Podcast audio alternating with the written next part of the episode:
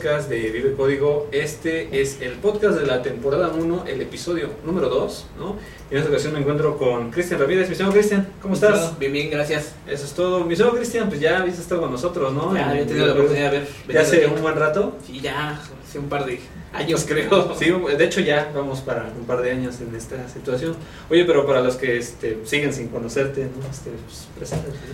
Bueno, yo me dedico a realizar todo lo que es testing. Me considero un tester ávido de conocimiento, de compartir, de descubrir. He trabajado en motores de búsqueda, en empresas de construcción. Hoy día soy consultor de metodologías ágiles, de DevOps y obviamente pues, de, de testing, ¿no? Entonces, me dedico.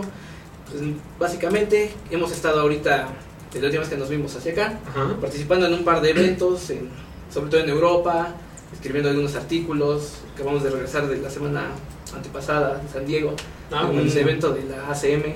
Oh, buenísimo. Entonces sí, pues, ahí estamos dándole.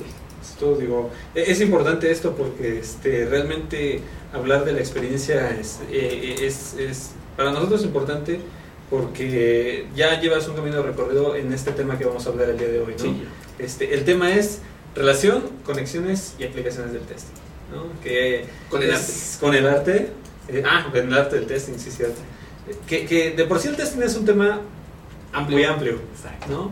Pero ahora tú eh, tratas de conjuntarlo todo y, y establecer como eh, puntos o elementos que lleven unas cosas a otras o, o tratar de correlacionar todo, ¿no? Es lo que Exacto. entiendo.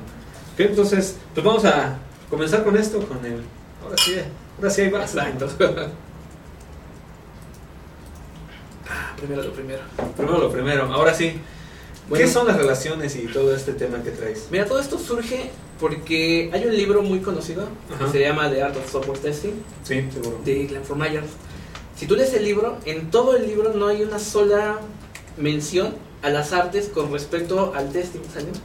Te dice cómo se relaciona con el, el producto, con la gente, cómo debe de ser hacia el usuario final, pero no te dice realmente dónde está la parte artística de esto. ¿sale? Entonces de ahí, de ahí surge esta inquietud. Eso por un lado. Y por otro lado, platicando alguna vez con un buen amigo, con Machín Arroz. Con Agustín Ramos.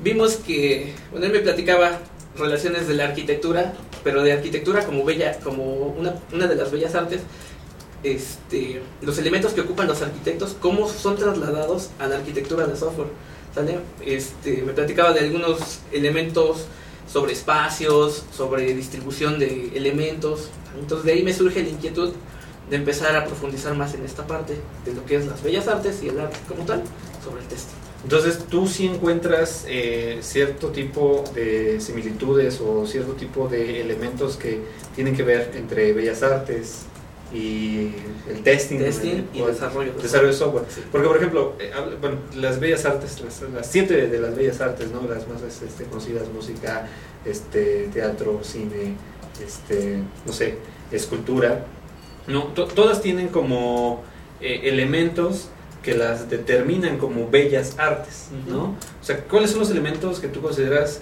que determinan eh, el testing o el desarrollo de software como, como tal? Mm, más que eso, lo que veo es que podemos aplicar conocimientos que ya tuvieron muchos siglos de maduración. Por ejemplo, el cómo mirar y cómo apreciar el arte, ¿sale? Elementos de la crítica de arte que pueden ser empleados en el testing, ¿sale? Y cómo ven los artistas el mundo, Ya. ¿sale? Entonces, más o menos va, va por ahí el asunto. Ah, ok. Entonces, tú dices que hay elementos o, o conocimiento que ya existe, que, Que ya contamos, aplicar. que podemos aplicar actualmente en desarrollo de software. En. Como por ejemplo, En particular el testing. Por ejemplo,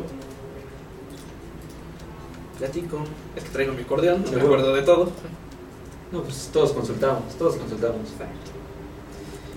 Este, la primera parte, lo que te decía es la, la apreciación, ¿no? O sea, cómo, cómo apreciar, cómo mirar, cómo percibir el arte, lo podemos este, relacionar con el software. Hay, hay cinco elementos fundamentales en la apreciación del arte que, nos, que son muy relacionados con el software. Por ejemplo, lo que es el, el anclaje sensorial. ¿Qué es esto? Tú una vez que ves una pintura, este, te expresa algo, Te transmite. te transmite algo, Sí. ¿sale? Entonces, te, a lo mejor te transmite enojo, te transmite este, Tristeza. tristeza, o a lo mejor dices está mal, está bien, pero nunca indiferencia, ¿sale? Ah, ok. Entonces ese es el tipo de cosas que igual el software, a lo mejor tú dices está mal hecho, está padre, es muy útil, ¿sale? Pero nunca dices, "Ah, no es nada. Claro. Exacto. ¿sale? Claro. Entonces de las primeras cosas que yo veo como relación. Otra de las cosas es que tienes acceso instantáneo. Tú lo tienes de frente, una obra de arte, una pintura, por ejemplo. El software lo mismo, tienes una pantalla, tienes acceso a él inmediatamente. No tienes que estar buscándolo o interrelacionándolo a través de terceros. Tú puedes tener la experiencia directamente con el software. Es igual que con el arte. Vas a una galería y ves elementos. Vas a una exposición y ves los diferentes elementos que conforman la exposición. Ok. Como te comento, te da un, un enganche personal. ¿sale? Tú cuando lo ves, a lo mejor te identificas, empiezas a ver cosas. A veces, ¿qué pasa, por ejemplo, con la fotografía? Te causa un sentimiento, no sé, por ejemplo, con esa exposición de WordPress. Ujú. Este, hay una, una foto donde se ven, creo que son palestinos, que van cargando a sus niños muertos. Claro. ¿sale? Entonces te causa esa sensación de, De. Tal vez de te impotencia. conmueve, de, Ajá. de impotencia, que dices, ¿cómo es posible que la humanidad llegue a algo Que así? existe esa- Exacto. ¿Sale? Entonces te engancha personalmente. Ahora, por ejemplo, si tienes hijos y ves a un papá cargando a su hijo, obviamente pues te engancha más. Sí, claro. Produce sentimientos. Claro. ¿sale? Lo mismo pasa con el software, ¿no? O sea, hay gente que lo ocupa en el día a día, gente que se ve beneficiada con el, con el software que están ocupando, a lo mejor algún cajero que antes se, ve- se nota mucho con la gente que está empezando a adoptar nuevas tecnologías, Claro. ¿sale? Este, antes hacían las cosas con papel, hoy día las hacen mediante alguna interfaz con algún dispositivo móvil, alguna computadora, ¿sale? Ellos mismos empiezan a engancharse, empiezan a tener esa sensación de que esto es bueno, esto va bien, esto me está ayudando a mí Esto como persona, exacto. Ese es el otro, el otro elemento. Y bueno, también tiene un amplio espectro de pensamiento cognitivo y cognoscitivo, que es esto que nos empieza a hacer que realmente nos, nos cuestionemos, reflexionemos, veamos Veamos cosas que antes no veíamos. Exacto. E incluso, por ejemplo, en el software yo he visto que nos empezamos a crear nuevas necesidades. Ok, ya te resolvieron un problema, te entregaron un producto y empiezas a ver más allá. ¿sale? Claro. La- lo ves mucho en los gerentes, por ejemplo, que empiezan, ah, ok, ya esto ya lo resolvimos, vamos ahora, queremos más, queremos más. Claro. ¿sale? Y bueno, finalmente, pues la multiconexión, ¿no? Con todos están, co- con todo está conectado. Hoy día ya es un mundo global, las tecnologías ya son móviles, Seguro. el desarrollo de software no se queda atrás, el desarrollo en la nube, el desarrollo para aplicaciones móviles. Entonces todo empieza a interconectarse, todos empezamos a, a compartir información, y empieza a darse eso de el internet de las cosas. Ok, sí. Entonces empezamos a, a ver por ahí eso.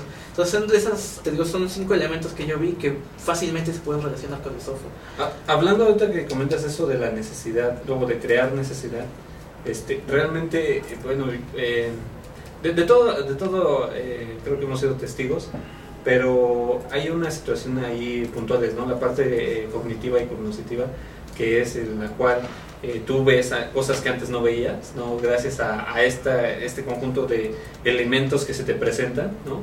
Inclusive eh, va un poquito más allá eh, con algo que platicamos hace un tiempo en un bar que vamos a traer a esta persona, acerca de que si tú, tú tienes un conjunto de elementos que te hacen ver o, o te hacen este, tener la solución a un problema, ¿no?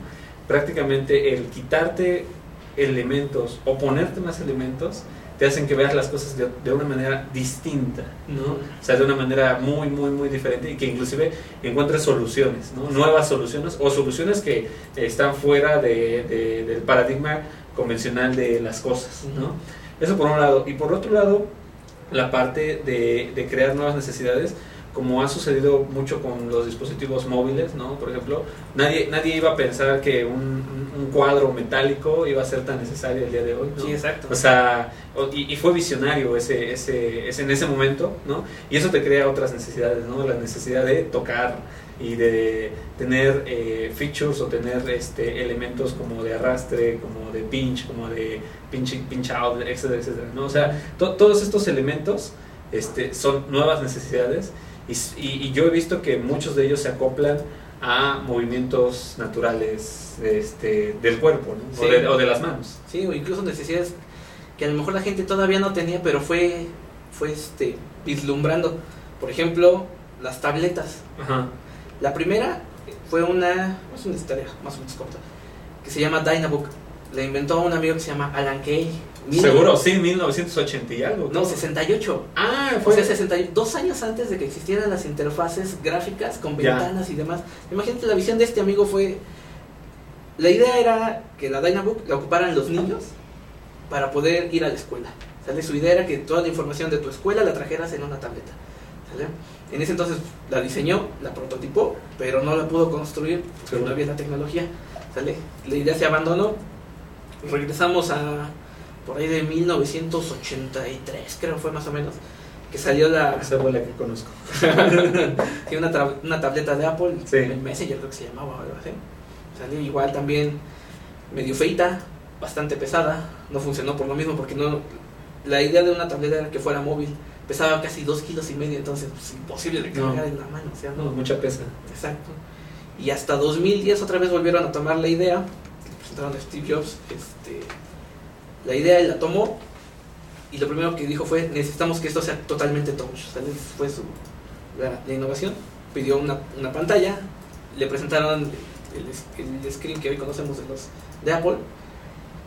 Y que vio primero, pues que urgía más, o sea, lo vio y dijo, esto es un teléfono, esto es, antes que otra cosa que una tableta es un teléfono. Lo aplicó como un teléfono, dejó otra vez abandonar el proye- proyecto de la tableta y hasta 2000, sé fue que en el año 2000 hasta 2010 tomó otra vez el, el proyecto de la tableta y el iPad, ¿sale? O sea, pasaron 40 años para que pudiera surgir esto. Entonces, a lo que voy es, a lo mejor tenemos la necesidad, a lo mejor sabemos cómo, cómo abordarla, pero todavía no tenemos, en algunos casos, la tecnología, en algunos casos, cómo poder enfrentar esos retos. También es parte de lo que yo he visto que se puede relacionar con el arte. El arte va evolucionando con muchos años, ¿sale? No es una evolución de 5 o 10 años, sino de muchos, muchos años. Igualmente también creo que pasa. De, hecho, bueno, como yo lo he llegado a concebir, es de que este tipo de, bueno, o este tipo de disciplinas, especialmente la disciplina en la cual se desarrolla software, eh, en comparación con las disciplinas actuales eh, o con las que tenemos, es, es una disciplina extremadamente joven, ¿no? Porque realmente cosas como la medicina, este, la, eh, la abogacía, este, la contaduría, eh, ya tienen mucho más tiempo Sí, y, claro. y hablando, un po- eh, hablando un poquito más eh, explícitamente de la medicina, ¿no? que son eh, conceptos de siglos, años, sí, son siglos, ¿no? Entonces, y, y nosotros realmente, a pesar de que sí tenemos eh, algunos antecedentes, como las computadoras que tenían los mayas y algunos, este, los ábacos y cosas de ese estilo, eh, no es tan comparable como en aquel entonces este, la, la medicina o, o los tratamientos que pudieran llegar a tener en su momento, ¿no? O sea, como que yo siento que esta época es como de mucho descubrimiento, Sí. ¿no? Como que de mucho guardar ese conocimiento para ver si en un futuro servirá o, sí, claro. o no, ¿no? Y, y realmente eh, yo creo que de entre las personas más visionarias, como bien lo comentas, es Alan Kay, ¿no? Alan Kay es este, una persona que todos sus comentarios, bueno, la mayoría de sus comentarios han sido eh, muy acertados, en, tanto en diseño de lenguajes como en diseño de interfaces, como este, inclusive en la parte de hardware, ¿no? O sea, la, fa- la, famosa, la famosa frase de que quien desarrolla software y se preocupa por ello, entonces este, piensa muy bien en su hardware, su ¿no? Y crea su hardware. Entonces, ese, ese tipo de situaciones eh, creo que son bastante y tenemos muy pocas personas como ellos. Sí, no, de hecho, o sea, si lo comparamos con alguien del mundo del arte, podría ser como un Leonardo da Vinci. Podría ser, ¿no? Ajá, sale, o sea, Incomprendido, ¿no? Inclusive. Exacto, también sí, llamado loco o demás. Este, pensó muchas cosas que tardaron siglos en construirse, igual Sí. Alan Kay, o sea, ambicionó cosas que todavía no existían, la manera de construirlas, la manera de llevarlas a cabo, y tampoco la manera en que la gente pudiera entenderlas. ¿sale? Cuando le dijeron que una computadora portátil, la gente no entendía porque qué eran las computadoras de esa Pues no época. eran, eh, no- refrigeradores, Sí, o sea, claro. cuartos enteros, o sea, ¿para qué quieres una computadora? También no le veían el uso. Claro, claro. O sea, definitivamente, este, lo que, bueno, Alan Kay y este otro señor que siempre se me olvida su nombre, el de la demo más, este, eh, la demo más, eh, más impresionante, Ah. la, madre de las demos. Sí, No me acuerdo cómo se llama. Vamos a buscar la liga y se las vamos a poner ahí. En donde por ahí de 1960 y algo, ya teníamos lo que hoy se conoce como Skype, videollamadas, este, chat, este, documentos, en, documentos compartidos, este, o sea, había, había muchas cosas que en ese momento este, está, estaban ya eh, sucediendo. ¿no? Ujú. Y, y realmente a falta de tecnología, de hecho ya estaba inclusive hasta la interfaz de mouse. Había tres interfaces, ¿no? Un mouse, un teclado y una cosa que tocaba Una- con cinco una- dedos. Ajá, con una bola, creo. ¿no? Sí, había, había algo ahí por ahí con como una cosa de cinco deditos como, como ele- eh, electromagnético, una madre así, que también le ayudaba a controlar la interfaz, ¿no? Pero realmente inclusive va esto a nivel de eh, cómo percibe la gente la- el software que tú usas, ¿no? O sea, y es como tú bien dices, o sea, es, es una obra de arte, pues, se mira de lejos para que tú puedas tener una sensación de, de- de ello, ¿no? Realmente. Y basado en esas sensaciones, como tú determinas si algo, en, en el caso del software, es bueno, malo, útil Exacto. o inútil, ¿no? Este, Exacto, el contexto ahí es donde entra, igual que el del arte. Te- a lo mejor las palabras, la música de fondo, la galería donde está expuesto, te hacen un ambiente, una, Sí, disposición hacia que Sí, porque no es lo mismo que te expongamos, este, no sé, aquí el Gmail, a que vayas al Google Plex, güey, y que te pongan así en una pantalla, este, que es Gmail, ¿no? O sea, cosas...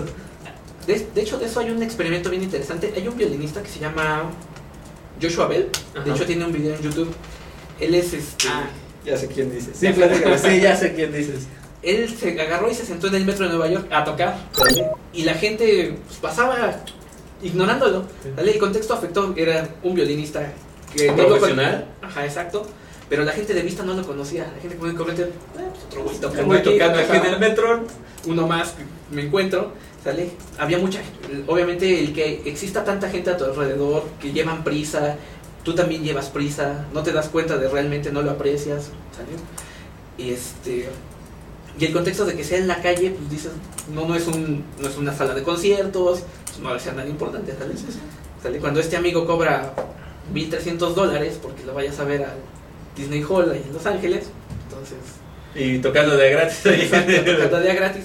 De hecho es bien curioso porque en ese video los únicos que le hacen caso son los niños. Pasan 3, 4 niños y se paran y se ve cómo jalan a sus papás. Así de... Espérate tantito, mira, suena bonito. Sí, o sea, yo he visto que, bueno, en ese video yo vi que hay muy poca gente que le hace que, se para y como que dice, este güey como que no es normal, ¿no? Así como que toca extremadamente bien como para estar aquí en el metro. Exacto. Pero son muy pocos. Son muy entonces- pocos. No, y la mayoría pasa. Sí, Ni siquiera lo pelas más, ni siquiera voltean a verlo. Sí, sí, sí. Entonces ahí te das cuenta que igual que el software, el contexto te afecta. Y por ejemplo, en un contexto de software, ¿cómo sería una analogía de eso? O, o de o algo como hayas encontrado de ese estilo. Algo que, que- Sí, o sea, un contexto en el cual, o sea, tú ves este un software en- fuera de su contexto, ¿no? Y dices, este, es algo que no, no sirve. Que no sirve. Ajá. Sí, no, bueno, por ejemplo, por ejemplo funciona el ejemplo que, que comentabas del Gmail. No es lo mismo que te lo presenten en un conference, por ejemplo, en un Google I.O. Ajá. que este, desa- este rueda de desarrolladores, que venga Sergey Brin con sus Google Glass, Ah, te diga, claro. ve, esto es lo que sigue, a que alguien te lo enseñe Está aquí en la calle, ¿no? exacto aquí en la calle, y a lo mejor alguien que no tenga tanto conocimiento previo, que se lo enseñes, por ejemplo, a tu abuelita. Tu abuelita lo ve y... ¿Y esto qué? Muy bien, mijito. Abuelita, tu pantalla blanca con rayitas, y ahí dice tu nombre, hijo, está padre. Muy bien, mijito. Exacto. Se ve que para eso fuiste a la universidad. Sí, Qué bueno que te sirvió la universidad. Sí, entonces igual que, que el arte, también el contexto influye muchísimo en el software, ¿sale? Esa es otra de las de las relaciones que he visto. El contexto. El contexto, ¿sale? El contexto. Bueno, ¿qué más tenemos? Este... Bueno, hay técnicas de, de apreciación de arte. El- para empezar, el trasfondo de, de cómo mirar, cómo apreciar o cómo empezar a, a escarbar en cualquier obra de arte, ya sea de música, sea una melodía, de una pintura, de una fotografía, sea algo así, es basado en las inteligencias. Hay un señor que se llama Gardner que define que tenemos ocho inteligencias, ¿sale? Y cada una de ellas la ocupamos para diferentes cosas. Para la parte artística, él dice que ocupamos principalmente las primeras tres, que es la inteligencia neural, la inteligencia experimental y la inteligencia reflectiva. La neural es con la que nacemos, ¿sale? La que nos dice, con la que aprendemos que blanco es blanco, rojo es rojo, y un árbol se ve como un árbol. Ya. La otra es la experiencia este, experimental, el que sabemos que el agua fluye en el sentido del caudal, en el que sabemos que los pájaros vuelan y no van abajo del agua, a Ok. excepción de los pingüinos, pero...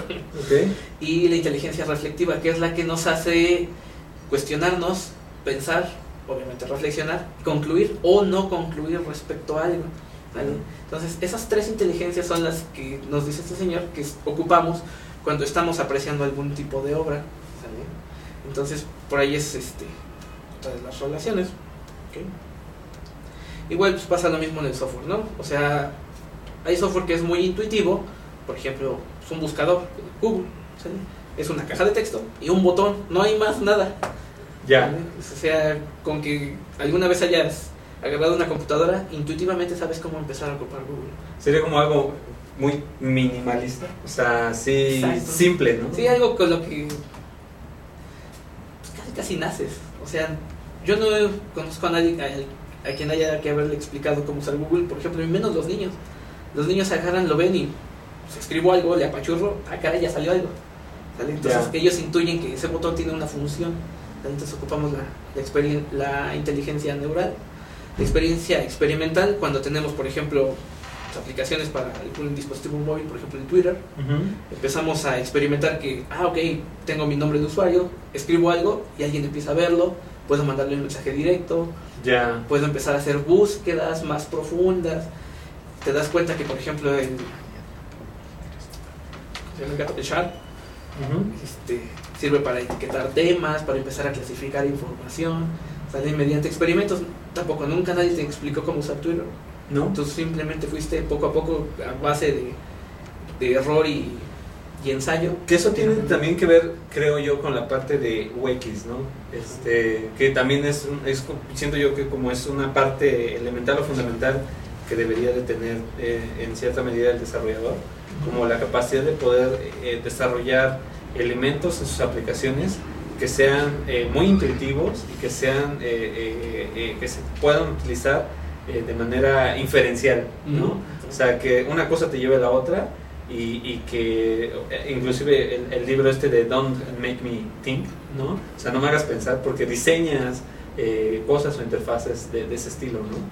O sea, eh, en ese sentido, eh, yo lo veo mucho, eh, inclusive con estas aplicaciones, eh, bueno, especialmente por ejemplo con este buscador, o, con elementos muy visuales y que te ayudas de los colores, ¿no? Los colores que, que, que existen y el significado de los colores que hay, como los concebimos hoy en día, ¿no? O sea, realmente es, eh, desde chiquito te enseñan que el rojo es peligro, que el amarillo es cuidado, que el verde es ok, este, y, y alguna otra gama de colores, ¿no? Que inclusive te- mucha gente, la mercadotecnia y cosas de estilo, te asocian los, los colores con sentimientos, ¿no? Por ahí de los morados y azules con los sentimientos de tristeza, ¿no? Ajá. O, o unos O con actitudes de la gente, por ejemplo, el anaranjado. Anaranjado te da hambre. Sí, por eso, por eso lo ponen en las cocinas. Exacto, por están los VIPs así. Las torterías también tienen esos colores. Seguro, O sea, seguro. igual es, es lo mismo. Y, y, y tú ves entonces todos estos temas eh, inmersos en la parte en la cual un desarrollador debe de estar, eh, debe de estar eh, haciendo o creando aplicaciones. Ujú, Sí, o sea, el desarrollador tiene que tener.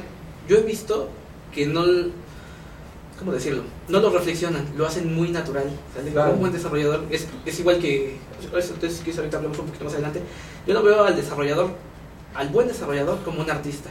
¿Sale? Por eso estoy tan en contra de los modelos tipo fábrica de software que limitan a la gente. ¿Sale? Entonces necesitas un espacio igual que un pintor, igual que un escultor, un espacio creativo, un espacio donde puedas estar conviviendo, donde puedas estar intercambiando ideas. ¿sale? Entonces de esa manera el desarrollador es un artista porque realmente genera algo de su cabeza que no existía. A lo mejor existía algo similar, a lo mejor algo que le daba un llegue, a lo mejor, no sé, alguna otra manera. Pero casi la mayoría de las piezas de software de buenos desarrollos son únicas. ¿sale? Seguro. Entonces, por eso yo lo veo al desarrollador como un artista. Al usuario, al usuario de software, lo veo como, como un espectador de arte. Puede ser un amante del arte, alguien que realmente vea y aprecie la tecnología. Claro. O puede ser alguien como un simple espectador casual, alguien Que- Nunca falta que el que llevan a fuerza al museo. Nunca falta, Ah, claro. por ejemplo, en alguna excursión de la escuela, así como que, ah, me llevan, vamos a ver el museo. Además, todos, ¿sale? No puede, o alguna escultura que ves en la calle, la gente pasa y pues así, "Ah, está padre, o sea, Sí. Está está bonito el camellón, está bonita la Se ve glorieta. bonito, sí. Exacto. Lo adornaron bonito. Exacto, o sea, hay gente que también es en cierta medida no indiferente, sino no, no aprecia el valor de lo que está ahí. A lo mejor, por ejemplo, una escultura como las que en ocasiones adornan este Paseo de la Reforma, Seguro. la gente nada más pasa y así, ah, pues ahí Sí, está, ahí está, ahí está, ahí está. Entonces, em, también por eso yo puedo ver a los, a los usuarios de software como eso, ¿no? O sea, gente que realmente aprecia y llama el arte y lo está viendo. Igual el software, hay gente que es muy entusiasta en empresas, en la calle, en donde quieras, que están siempre, la- por ejemplo, en un caso de una empresa que, ah, ok, ya tenemos nueva versión de no sé, nuestra plataforma bancaria, lo que sea, ya tenemos, ya hace estas funciones, ahora somos más rápidos, ahora nos conectamos con X, con X o Y aplicación, tenemos información de acá, le podemos enseñar esto al cliente, ¿no? Ya. O y otros tipos de usuarios como el que te digo, el casual, el que, ah, pues sí, está padre, o sea, pues es para hacer mi chamba, o sea... Claro. Fíjate, fíjate que ahorita que comentas eso, bueno, yo, yo lo veo en un, en un par de casos, inclusive este, muy llegado a la parte, pues, digamos, enterprise, en donde, por ejemplo, el, el, el, el project manager, ¿no? Este, le muestras algo como, como Jira, Ujú. ¿no? Y, ah, no, el Jira está buenísimo, ¿no? Y, y les gusta el Jira, o sea, realmente lo ven y empiezan a ver la funcionalidad. Dicen, esto es lo que estaba buscando toda mi vida, ¿no? Así, Todo junto. todo junto, así aquí, y, y- y son como los, los amantes de ese software, ¿no?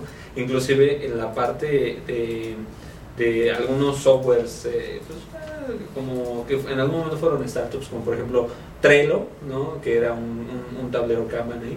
Eh, realmente eh, cuando ves un poquito las opiniones de los usuarios hay gente que dice ah pues yo uso Trello porque pues me ayuda a organizarme no O sea, ya.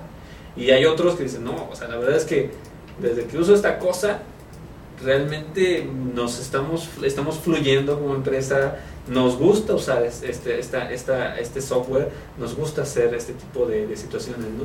Y, pasan las situaciones, por ejemplo, como las aplicaciones de iOS, ¿no? Inclusive hay un maestro de Stanford que no me acuerdo también, ¿cómo se llama? Voy a poner a estudiar los tristes nombres de las personas. Hay un maestro en Stanford que daba un curso de iOS que eh, el, recientemente que murió Steve Jobs hizo como una remembranza y les dijo a sus alumnos este, que habían, se había, había sucedido un estudio en el cual eh, se habían puesto algún tipo de sensores este, en, en algunas personas para determinar cuáles eran sus eh, reacciones o cuáles eran sus ondas al momento de usar aplicaciones en los dispositivos de, este, de iOS, especialmente en el iPhone. ¿no? Y pensando en que, las, en que iban a encontrar eh, ondas o iban a encontrar patrones, perdón, que fueran muy eh, similares a las adicciones, ¿no? O sea, como la adicción a fumar, la adicción a- a- al alcohol o la adicción a las drogas. Y realmente no. El patrón que encontraron fue el, el, el patrón que, que encontraron mucha más similitud fue el patrón del amor, ¿no? O sea, realmente es como cuando una persona está enamorada de otra persona y tiene un patrón y tiene ese, ese, ese tipo de, de frecuencia en su, en su cabeza, ¿no? O sea, se, se asemejó mucho al patrón del enamoramiento, al patrón de cuando una persona está utilizando su dispositivo eh, iOS, ¿no? Por, no sé si haya sido por el tipo de interfaz o no lo sé, pero eso fue lo que se encontró.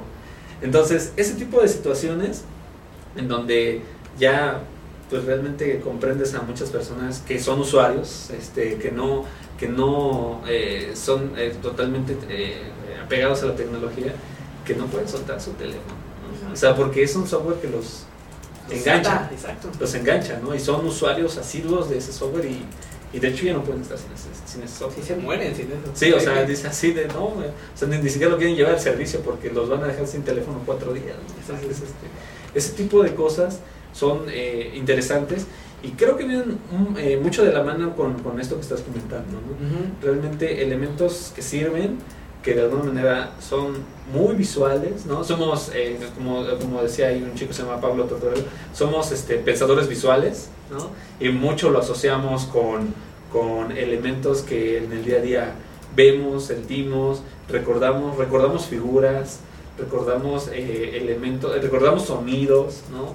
Este, inclusive aromas, este, en algún momento pues, cuando salgan los aromas, este, las posibilidades, las aplicaciones este, este, tecnológicas será otra situación, pero re- reconocemos sonidos y reconocemos este, imágenes, ¿no? Y, y tiene mucho que ver con esto que estás comentando, Sí. realmente. Sí, no, o incluso lo que te decía, creemos que a veces hasta nacemos con esa capacidad de entender. El, el evento del que fui la, hace dos semanas es sobre Computing Education. Había una charla que daban unos investigadores de, creo que es la Universidad de Texas respecto a por qué vamos a empezar a ocupar menús circulares. ¿Sale? Son círculos, realmente hicieron, le hicieron un estudio muy completo de eso. No sé si alguna vez te has toca- topado, son muy poquitos los que existen actualmente.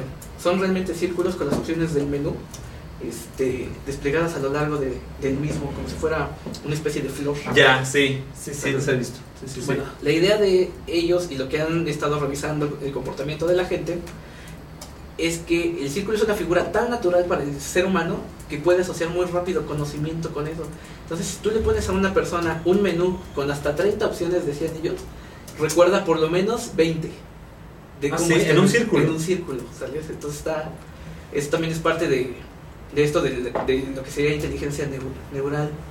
Entonces, este, ellos decían, el futuro de las interfaces, bueno, ellos dicen que el futuro de, de las interfaces de aquí a 7 años es que vamos a empezar a ocupar menús circulares, porque es una forma en que el cerebro puede asociar conocimiento de una manera muy natural.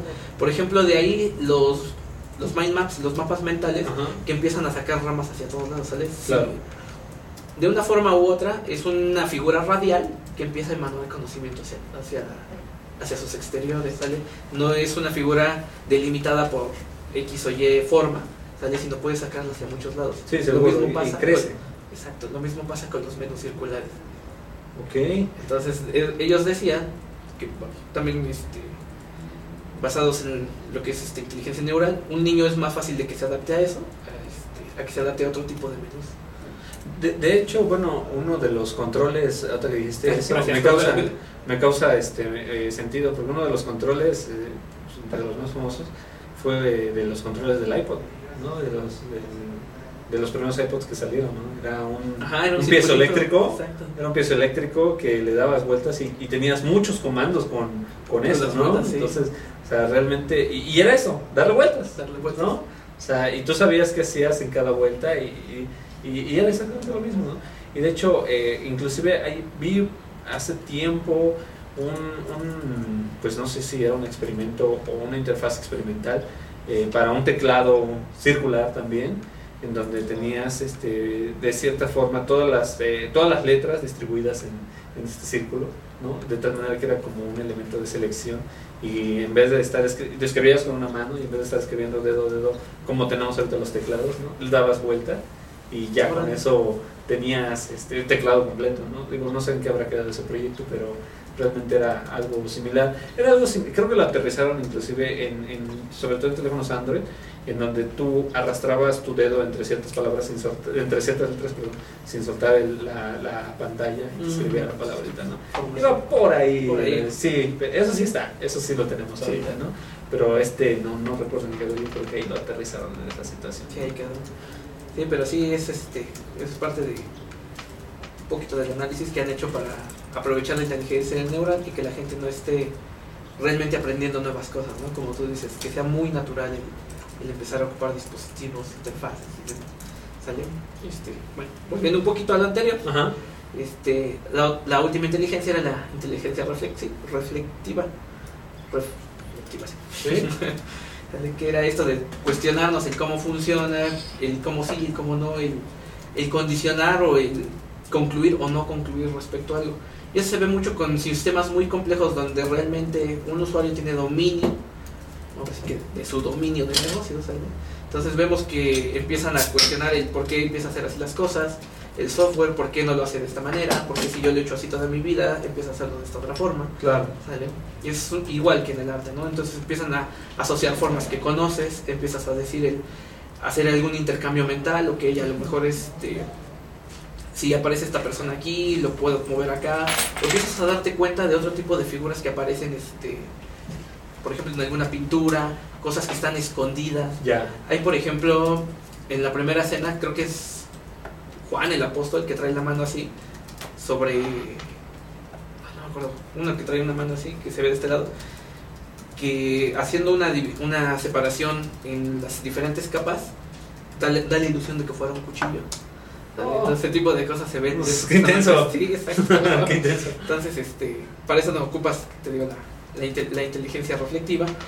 Hay otra obra, déjame ver si por aquí la traigo. Sí, se llama El Cordero de Dios de. Warner Brothers, ¿sale? Que tiene gente escondida en la obra, ¿sale? Tiene por atrás una especie como de, de organillo y se ve atrás el- la capa de una persona y esa misma persona está oculta en varios cuadros. Es una, es una imagen como de 15 cuadros en cada uno aparecen personas, pero siempre aparece esa misteriosa persona por atrás y no te das cuenta hasta que la ves muy a detalle. Sí, ya, muy, muy puntual, muy eh, sobre la lupa, ¿no? Exacto. Entonces, este, pues igual pasa lo mismo, ¿no? Con, con el software hay cosas que a veces no te das cuenta que están hasta que realmente vas muy, muy a detalle. Por ejemplo, yo lo he visto mucho con, a lo mejor porque no soy un experto, pero una pieza de software como, como Excel, que tiene tantas funciones escondidas. Ah, sí, no. que no no juegues, tiene todo. Exacto, o sea, tú a veces dices, ah, ocupar Excel, ocupar Word. No eres fan, realmente no lo ocupas. No, no, no. Pero hay gente que, que realmente sí lo necesita, sí lo ocupa y ahí lo tiene y a veces no saben que realmente ahí lo tiene. Yo una vez me puse a revisar cuántas funciones matemáticas tiene por atrás. Tiene un montón de funciones que incluso podrías hacer hasta proyectos de ingeniería En Excel. en Excel, exacto. A lo mejor no es lo más adecuado, seguramente no, pero, No, puedes pero ahí hacer, están. puedes hacer juegos en Excel, realmente, ¿no? ¿Cuál, fue el juego? ¿Cuál fue el juego, Sergio, que este, mandaron otra vez? ¿Era un qué? Era un. este, ¿Pero, ¿De qué trataba el juego? E- Era un juego completo, era un, un Ajá, un Dungeons and Dragons, o no sé si... era un Ah, juego sí. un juego completo, ¿no? Un juego de rol, así... Te da el 90. Todo el- completo en Excel, o sea... ¿No? No sé, no recuerdo. nos platicaron de él y estuvo, estaba bastante bueno. Corría... Lo desarrollaron, pero no lo pudimos ver en las máquinas. Pero si veías este, la interfaz, todo lo como lo te habían hecho, decías, te cae que esto corre. Y en Excel, ¿eh? Y en Excel. Y en Excel. Exacto. Bueno, pues lo mismo pasa, ¿no? O sea, hay que estar buscando, hay que estar realmente pensando si lo puede hacer o no. Seguramente sus amigos del juego, pues, de principio no pensaban que pudieran hacer un juego con eso. Pero, pues, inteligencia reflexiva, reflexiva empezaron a hacer así como que pues, para- es un lenguaje de programación, bueno, tiene por atrás Claro. un soporte en Visual Basic Script. Las macros, ¿no? Exacto, pues, por macros, a lo mejor se puede hacer algo. El poder de las macros. Exacto.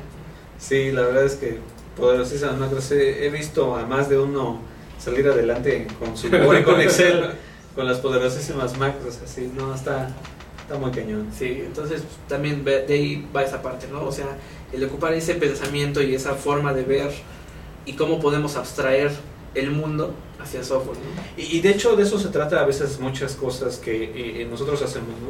O sea, las abstracciones eh, son elementos para mí, en personal, fundamentales para crear piezas de software, ¿no? O sea, que, que puedas tener algo que se describa solo y que de alguna forma haga lo que dice que tiene que hacer, ¿no? Y no más, Exacto. o sea, y no más, ¿no? Y si tiene que hacer algo más, entonces este, lo complementes o, o bien lo delegues a otros componentes, ¿no? Que hacen exactamente luego, luego lo que tienen que hacer o lo que dices que tienen que hacer, ¿no?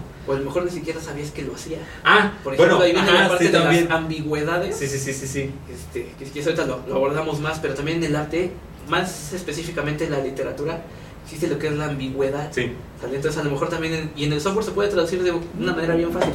Cuando hay una ambigüedad en alguna manera muy tradicional de verlo, cuando te dan un requerimiento de software, existe la ambigüedad. Alguien crea algo y hay dos maneras de que se exprese. Una, que nos dé features, que a lo mejor ni siquiera teníamos contemplados, y otra que nos dé formas para, claro, es un bico, es un buco, es un feature, es un feature. exacto, o que nos dé alguna forma alterna de realizar la misma tarea. Ya. ¿Sale? Entonces también podemos, este, ahorita si quieres platicamos un poquito más de eso, pero puede ir también por ahí, por la parte de qué tan ambiguo es algo y cómo lo entiende una persona y cómo lo entiende otra, cómo quitar los elementos que lo están rodeando para enfocarnos en esas ambigüedades y como tú dices, ver si es un bug, es un feature o qué es. ¿O qué es, no? O sea, Fíjate que el- una de las cosas que a mí me gusta mucho y que yo disfruto mucho al desarrollar es, por ejemplo, ocupando cuando tengo un problema este, que no sé cómo voy a resolver y empiezo a utilizar, por ejemplo, hablando de- del testing, eh, el TDD, ¿no? O sea, y empezar co- a, a aplicar un poquito de TDD en esa característica, en ese feature, eh, de manera, mm, por así decirlo, estricta, ¿no? El TDD estricto, empezar con la prueba y seguir con la prueba, siempre primero con la prueba. Me gusta mucho porque llega un momento en el que sale esto que se llama el diseño emergente. ¿no? El diseño emergente que es el patrón que da la solución a todos los casos que tú tienes. Entonces, cuando ves eso, o sea, eso se me hace como la iluminación del artista, por, como para hacer una analogía, ¿no? Como esa iluminación en donde dices, ah, he encontrado eh, el, el- el- el- el- el elemento clave o el elemento principal que me va a resolver todo el problema, ¿no? Exacto. O sea, es, es como, se me hace, eso se me hace a mí muy padre porque es como boom. Sí, es como si fueras un escultor que vas pegándole a la piedra, lo que de mármol y poco a poco va, sa- va saliendo. Va saliendo algo, ¿no? Exacto, sí, sí, sí. Eh, Y eso es, bueno, pues para mí son drogas, ¿no? Porque este, me disfruto mucho eso. La verdad es que disfruto mucho eso. Que de repente sale, sale el diseño emergente, sale el diseño, la solución real del, del problema y dices, wow, nunca imaginé que la solución fuera esa así. ¿No? A lo mejor tu yo, ¿cómo decirlo? Tu yo consciente, ¿no? Ajá. Pero por el otro lado traías cierto contexto, cierta base que tu cerebro por atrás estaba diciendo, vamos para allá, Sí, vamos para allá, vamos es para correcto. allá, vamos para allá. Te digo, igual, igual que un escultor, poco a poco le pegan, le pegan, le pegan a la piedra y solito va fluyendo el modelo, va, va fluyendo el, este, realmente la pieza de arte. Tengo un amigo que es escultor que, que es lo que me comentaba. Tú no puedes agarrar y decir, en la mañana voy a hacer una pieza y en la tarde va a quedar, no sé, Sí, una no. figura de Cuauhtémoc Blanco haciendo así. ¿Sale? O sea, tú poco a poco vas pegándole y vas viendo qué forma va tomando y en base a eso incluso ni siquiera le das nombre y ya hasta que la tienes. Ni siquiera te has pensado a poner, ni siquiera te has puesto a pensar en cómo es esa figura, a menos de lo que él decía, si, te, si es por pedido, de pues, Claro. me cargaron una mano. Pero ya, ya tienes algo, ¿no? O sea, inclusive a lo mejor eh, en ese sentido tienes como un, un- un- un, pues, no sé, una serie de herramientas y elementos que ya están fijos, ¿no? A lo mejor alguna vez hiciste una mano y a alguien le gustó y alguien más te pide esa misma mano, ¿no? O sea, dices, ah, bueno, ya sé cómo hacer esta mano, ¿no? O sea, necesito una piedrita así y necesito pegarle aquí y acá. Pero aún así, no te sale igual la segunda mano. ¿no? Exacto, ¿no? sea, Y a lo mejor piensas en, ok, esta mano era apretando el puño porque en ese momento, es lo que él me decía, los artistas somos muy flexibles. Un día que estamos enojados hacemos una cosa, el otro día estamos borrachos hacemos otra. Eh, eh, Eso quiere decir que, eh, eh, y, eso, y eso es muy importante para mí, el estado emocional Influye. influye Influye mucho. Mucho, mucho. Mucho. Incluso también si te das cuenta en el software influye mucho. Sí, pero sí. muchísimo, porque por ejemplo, en alguna empresa más de uno se ha, se ha peleado con el project manager y ah, no, voy a, ver cómo, proyecto. Exacto.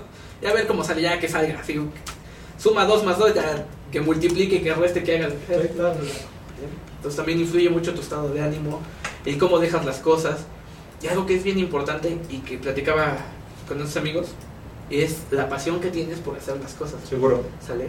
Si tú, si tú eres muy apasionado de, ellos en su caso, de, de esculpir, de pintar, de componer música, tú de, gen- tú de crear software, vas a crear muy buen software y ellos van a crear muy buenas obras. ¿Sale? Porque es algo que te nace, es algo que no te obliga, es algo que realmente tú quieres hacer y, re- y sobre todo quieres darle al mundo. A veces no lo piensas así como que, ah, voy a construir la solución para que todo el mundo deje de pelearse con, no sé, Con los cajeros con los automáticos. cajeros, lo que sea. Pero tratas de poner tu granito de arena porque eso, ese problema quede bien solucionado. Para mí un ejemplo muy claro es, por ejemplo, el amigo que pensó en su, en su cabeza toda la arquitectura del- de cómo está hoy día el SPAY, salen los movimientos internacionales, algo que fuera muy rápido, algo que fuera para conectar muchos bancos, algo centralizado en Banco de México. Salió él, que, él dijo, en otros países se puede, en México se debe poder. Y realmente el SPAY de México es muy bueno en comparación a otros sistemas similares en otros, En otros, en otros, en otros claro. países. ¿A poco? No, esa no me la sabía. Sí, por ejemplo, en este. En. Ay, me tocó hacer una, una transacción en Polonia. El, no hay transacciones el mismo día, todas son para el día siguiente. Todas son para el día siguiente. No, y aquí son el mismo Aquí día. son, en- no, en- en- más que en el mismo día, en minutos. Sí. Realmente tú haces una transferencia de un banco a otro banco. En minutos está en menos de, ¿qué te gusta? 15 minutos, que creo que es el- Ya lo tienes, sí. el máximo. ¿sale? Y también es una solución muy buena. El otro día estaba leyendo un- un, este, unas estadísticas. Creo que de cada 6 millones pierden una transacción. De cada 6 Sí. millones de transacciones se Pierden pierden una. Ojalá esa transacción no sea un Sí, yo también. Cada vez que a veces digo, "Ay, que no voy a hacer la mía. No sabes, es la mía de todo mi, todo mi sueldo ahí. Sí, no, pero aún así te la, este, Hay, hay algo, ¿no? hay alguna manera de, hay, un rescate. ahí. Ajá, de hecho, te dan, tiene el mecanismo que es el, el rastreador, tú vas a tu banco y te devuelven tu lana. Sí. Porque el banco, el banco central les devuelve su lana. Claro. Entonces, este, pues es muy, muy bueno. Igual que un artista, ¿no? O sea, lo concibió realmente pues, para cambiar el mundo, ¿no? O sea, para cambiar nuestro entorno. Si te fijas, por ejemplo, ese, ese servicio, de un minuto particular me gusta mucho, como ejemplo, porque por ahí también veía estadísticas de que quien más lo usa son las personas de a pie, ¿no? O sea, nosotros que hacemos Sí, no, sí. transacciones por menos de un millón de pesos siempre, siempre, Sí. siempre, siempre, siempre. Entonces, este, realmente hecho, cambió, todos. Exacto, todos. Cambiamos-. Cambió la vida de todos. Sí, realmente. Sí, realmente esto de las transacciones del, del SPAY es, este, es el día a día de muchas personas. Personas que no tienen absolutamente nada que ver con este, tecnología, no son adherentes a la tecnología más que para hacer algún tipo de transacción o elemento bancario o algún Excelazo o algún documento de Word. Rápido. Ahí, que hay que, Ahí o sea, no más. Sí. ¿no? O meterse en Facebook. o sea, cosas de ese estilo. ¿no? Pero realmente, por ejemplo, ahorita comentando esto y y re- retomando esto, o sea, aplicaciones del arte al testing. ¿no? Fantástico. Bueno, si quieres, platicamos de. Hay, hay cuatro técnicas que ocupan los críticos de arte y la gente que se dedica a esto de, de apreciar, sobre todo pintura, pintura y Ujú. escultura. Sale que son cuatro ejercicios que, este, que si quieres vamos platicando uno por uno y Ok. cómo yo los he ido relacionando con el testing. Thank you.